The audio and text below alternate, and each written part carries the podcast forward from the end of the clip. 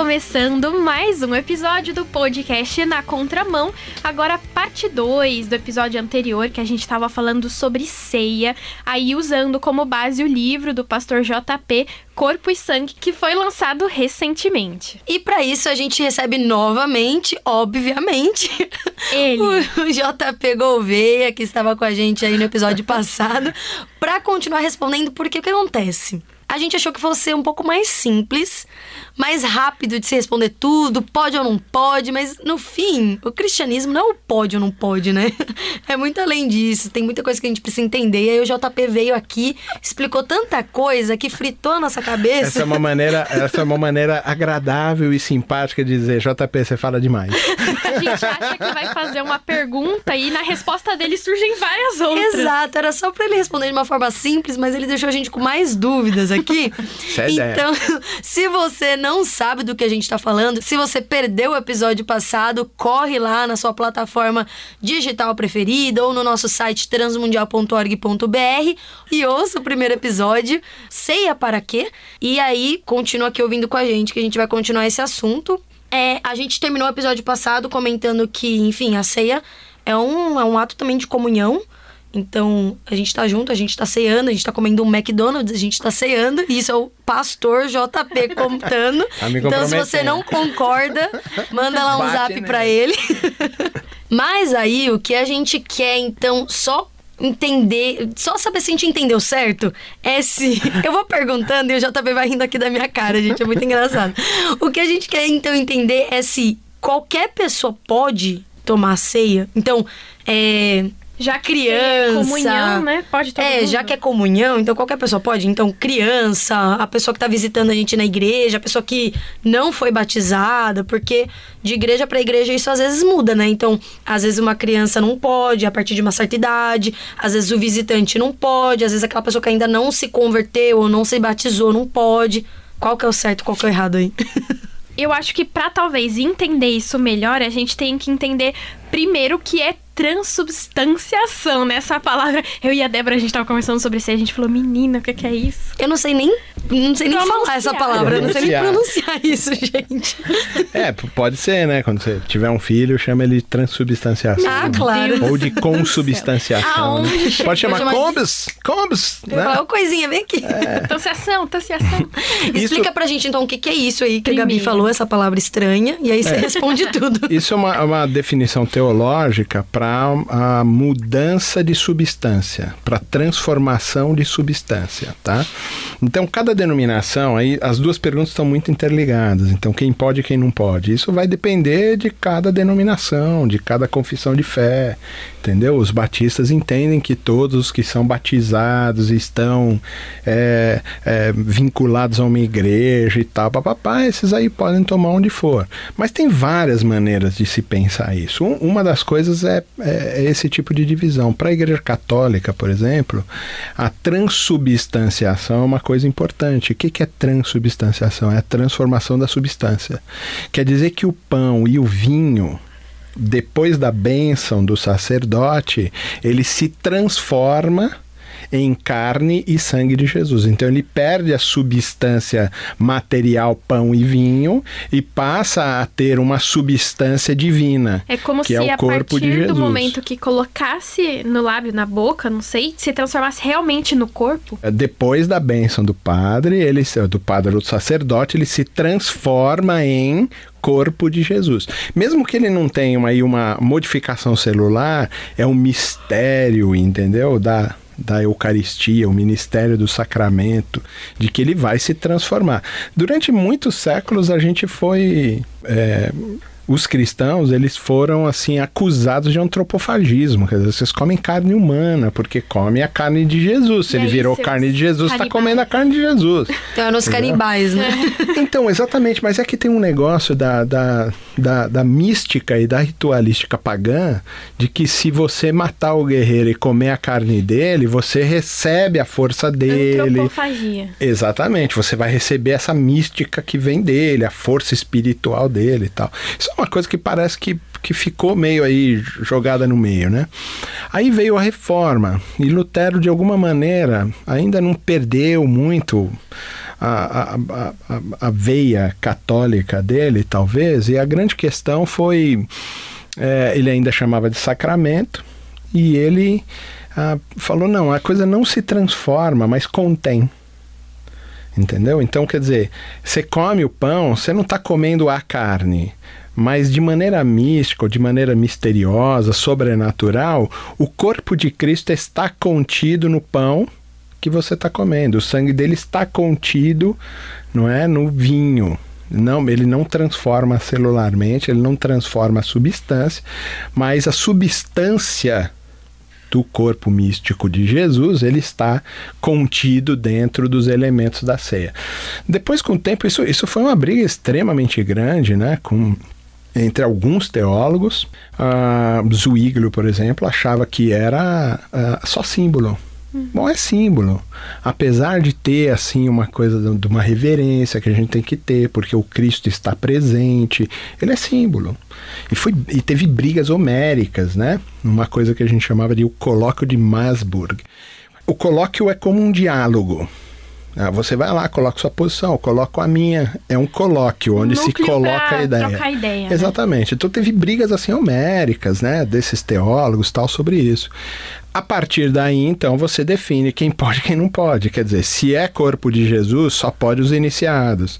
Se contém, só pode os iniciados. Se é símbolo, os hum. iniciados são quem é batizado? Quem é batizado, entendeu? Como é que você faz para entrar na religião? Tem que ter um ritual aí de passagem, né? Um uhum. ritual de entrada que é batismo. Então, meio que para assim definir se pode, não pode tomar, participar da ceia, vai de acordo com a denomi denominação e o que ela entende com a dessa doutrina, transubstanciação dessa não, parte. O, o, como ela vê a ceia, ela pode ver que é uma coisa mística, misteriosa, pode, pode ver, ver, que, é, é só símbolo. um símbolo, hum. pode entender só como comunhão também, Entendi. ponto final.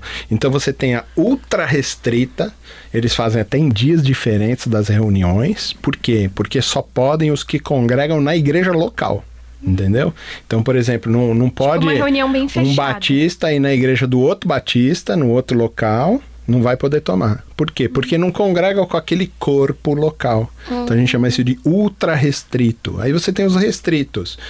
Você pode, desde que você seja da mesma fé batista, por exemplo, ou presbiteriano, ou metodista. Então, se eu fosse na igreja da Debs, por exemplo, eu poderia tomar nessa restrita?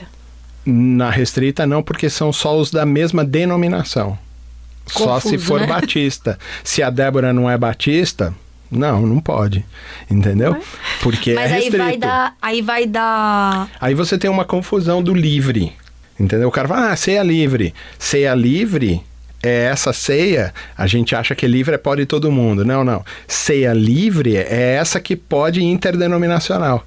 Então, por exemplo, a presbiteriana vai na igreja batista e toma ceia. O batista vai na presbiteriana, na metodista e toma ceia. Desde que ele esteja em comunhão, plena comunhão com uma igreja e que seja batizado, ele pode tomar a ceia. Entendeu?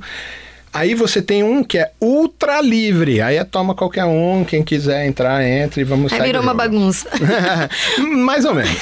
Mas aí então, vou usar a palavra regra. Então uhum. essa regra é da igreja que você vem ou da igreja que você está visitando, no caso. Por exemplo, se eu for visitar a sua igreja ela for ultra restrita, não vai ter ceia no dia do culto.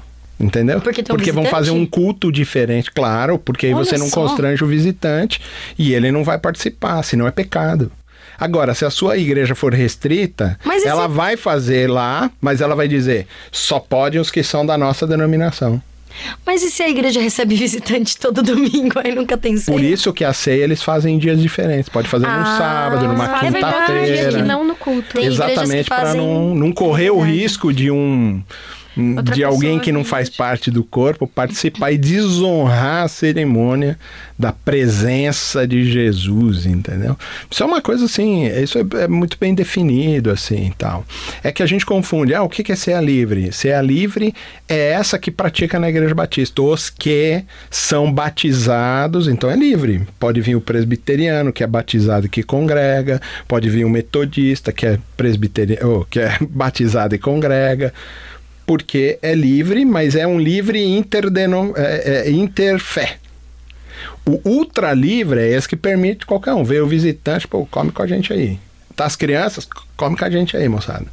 Nossa, que engraçado, né? Porque a gente vive na nossa igreja, a gente acaba é, não tendo uma noção de como as outras igrejas funcionam, né? A minha igreja, em específico, é, não tem essas restrições, então... É qualquer, ultra é, livre. É ultra livre. Pode ir o não crente entrar lá e tomar. Espero- eu, eu- eu espero que seja certo. A Débora vai estar ouvindo e falando, gente, Pastor, me heresia. É que eu não fico prestando atenção se Claro. os visitantes estão tomando a ceia, Mas ele diz o se que todo lá? mundo é batizado. Ele diz o quê? Só os batizados? Não, Se você não, é não, não, batizado e está em comunhão com uma igreja? Na minha antiga igreja, até um certo tempo, os batiz... era uma igreja batista, e aí quem era batizado podia tomar. Só que depois eles mudaram isso. Hum. Agora, a minha igreja atual, não. Eles não falam nada. Uh-uh. Convida todo mundo, cada um se serve, ponto final. É. Beleza. Ultra quem livre. se sente confortável, Ultra livre. E, e aqui, e nem no livro eu digo o que é certo e o que é errado. Entendeu? Uhum. Eu já fui de igreja que só podia os membros da igreja. Eu já fui de igreja que só os batizados. Eu já fui de igreja que podia todo mundo. Eu não vejo necessariamente esse problema todo, porque eu vou pela vertente aí do Zwiglo aí que a gente estava falando, é símbolo. Aham. Se é símbolo, calma, vamos ter calma, como fazer. Mas aí é minha visão pessoal, eu não imprimo isso no livro. Eu digo, gente, olha, tem essa maneira de ver. Entendeu? Você Agora, expõe as diferentes se a sua igreja entende realizar, isso, né? beleza, se a sua igreja entende, porque não é uma coisa assim. Uhum. É, tem muita piração com essas coisas, A gente entendeu? não precisa gastar tanto tempo, né? Ah, tem tanta em... coisa boa para gastar tempo, a gente gasta com isso aí. Mas a grande questão, talvez o que, o que pegue mais é qual é o sentido da ceia, qual é o propósito da ceia. É, E a qual gente que é, faz então? pra quê? Ah, lá na que é? sua igreja o pastor. E aí posso falar que na sua igreja também é assim. Ela vai falar assim: é em memória de mim. Então É. faz isso em memória de mim, não é? Uhum. Esse é o sentido final da ceia. Sim, sim, sim. Mesmo que tenha lá um momento de autoexame, que ele fala, ó, examine-se então, Sim. Uhum. porque se você tiver em pecado, tarará, tarará. É, mesmo que tenha isso, o propósito final daquele dia é lembrar da morte de Jesus. É isso mesmo. Beleza, Como você adivinhou? Ah, né? Por que será? 200 anos de igreja. Porque, porque realmente é isso. Só que tem um problema. E é esse o ponto que eu levanto no livro. Porque ele diz assim: todas as vezes que vocês comerem e beberem, façam isso em memória de mim. Beleza? Beleza. Versículo seguinte: Mas todas as vezes que vocês comerem e beberem, vocês anunciam a minha morte até que eu venha. Por isso que o título do livro é Corpo e Sangue, anunciando a sua morte até que ele venha. Por quê? Porque o propósito final da ceia é anúncio. Mas o que valida a nossa liturgia, o que valida a nossa ação é a memória. Se você não tiver em memória do Cristo, se não tiver na sua cabeça a obra de Jesus, é só uma, É, uma até alimentação porque Se comunitária. a gente não lembra o porquê de fazer aquilo, o que, que a gente anuncia É no igual, final é igual ir comer no poupa-tempo. Entendeu? Poupa-tempo não, ó, bom prato. Bom prato. Você entendeu? Poupa-tempo. É a gente, mesma quem coisa vai de- pro poupa-tempo Não, é a mesma comer? coisa, é a mesma coisa de você juntar a moçada para comer uma pizza, para comer esfirra no Habib's, entendeu? Desculpa a publi, né, que a gente está fazendo, mas a grande questão é essa. O que que valida aquela reunião de alimentação e de comunhão? A obra de Jesus, porque ele se faz presente. Então ele valida, ele que dá crédito, ele que dá sentido para o negócio. Porém, o propósito final é todas as vezes que vocês comerem e beberem em memória, vocês anunciam. Quer dizer que o propósito final da ceia é anúncio. Por quê? Atos capítulo 2. O que, que acontecia lá em Atos capítulo 2? Ah, a igreja, as pessoas gostavam da igreja. Elas olhavam e falavam, rapaz, é muito legal aquilo lá. E o que, que eles tinham lá? Comunhão. E era uma comunhão plena, porque o Cristo estava presente. Então, quem olhava de fora, a Bíblia lá, Atos capítulo 2, vai dizer que a igreja era simpática aos de fora e o Senhor ia acrescentando aqueles que. Então, a ceia, ela não tem um único elemento memória. Ela não é um único, ela é de dois elementos: memória e anúncio. A memória valida a nossa ação, Mas o propósito final é anunciar a morte dele até que ele venha. Percebe? Então, essa que é a coisa mais legal, quer dizer, eu fico lendo aquele texto de Atos 2 e fico achando assim, eu imagino o cara fora, olhando pelo buraco da janela e falando assim, meu, é muito legal o que eles estão fazendo lá dentro. Eu queria estar lá. A gente, de uma certa forma, a gente tenta trazer isso para as nossas igrejas atuais, né? Mas a gente transforma em religião. É. A gente faz uma liturgia que é só para os iniciados. É só para quem tá Você lá. Entendeu? Não, é anúncio. Se eles vierem, a igreja for simpática, eu não tô falando aqui que você vai parar de falar de pecado, é para falar e eu falo, pecado é pecado, eu dou nome, né? Nomino é no púlpito a mão isso. na cabeça não, de quem vai, né? Mas é simpático. O camarada lá de fora e fala assim: "Meu, a comunhão deles, por quê?" Débora e Gabriela. Nossa, falou meu nome inteiro. Minhas Meu ações, as minhas ações, elas valem mais do que as minhas palavras. E as minhas palavras, elas só são validadas pelas minhas ações. Quando a pessoa ouve a minha palavra, mas me vê fazer uma coisa diferente, acabou a minha palavra. Tudo que você falou vai Acabou. por água abaixo, é verdade. Mas agora, quando a pessoa me vê fazendo um negócio E nem estiver falando. e nem me vê falando, Só pelo mas seu aquilo exemplo, né? fala tanto no coração dela que quando ela ouvir a minha voz, Ela a vai coisa falar. vai ligar. E vai fazer sentido na vida dela. E a igreja, já que ela é o corpo visível de Jesus, quando a pessoa vê a comunhão da igreja com o Cristo e com os irmãos, ela olha e fala assim: aquilo lá é muito legal. Aí ela ouve a voz do Espírito, liga a ação da igreja com a voz do Espírito e aquilo faz sentido. E ela se derrama diante da cruz. Ah, A gente sentou pra falar de ceia, achou que ia falar de pão e suco de uva. Ou e tá quase suco- chorando. Ou o suco de maçã, né? Quando o suco de uva Não tá em falta. A Mas- bisnaguinha. sabe que eu já esqueci uma vez e a gente fez com água, né? e bisnaguinha. É, bisnaguinha. Mas, ó, é, muito legal. O, o assunto tá muito legal, porque já tá me dando até vontade de um ler texto. logo, sabe? Falou, caramba, que da hora. e Vamos aquela ler o coisa que a. Gabi falou, era pra ser uma coisa um pouco mais simples e, e já tá super profundo, mas tá, tá ótimo. Eu quero saber, a- o seu livro tá falando sobre tudo isso que a gente tá conversando desde o primeiro episódio? Ou tem alguma coisa que não fala? Ou fala sobre alguma coisa que a gente não tratou Tem aqui? alguma- É, mais? eu, eu não coisa falo, mais? eu não faço juízo de valores lá. Uhum. Então a minha coisa não é falar se a denominação tá errada, que ela tá certa. Você não coloca a sua opinião. né? Isso Você não tá- existe. O texto, ele é exegético. Então eu pego o- a palavra, entendeu? Versículo por versículo, eu vou trabalhando. Você vai ver quando você tiver o livro que eu até uso ele no grego e em português. Faço a transliteração do texto Tá. para que você Transli- saiba. transli- Transli- Transliteração, é. Porque é que nem transubstanciação, né? É um exegeses. Para você perceber que aon- o que, que eu usei. O texto em português é só apoio para a leitura do texto no original. Porque é no texto original que a gente encontra o sentido mais correto, mais preciso do que o Espírito iluminou o autor para fazer daquele texto um texto inspirado.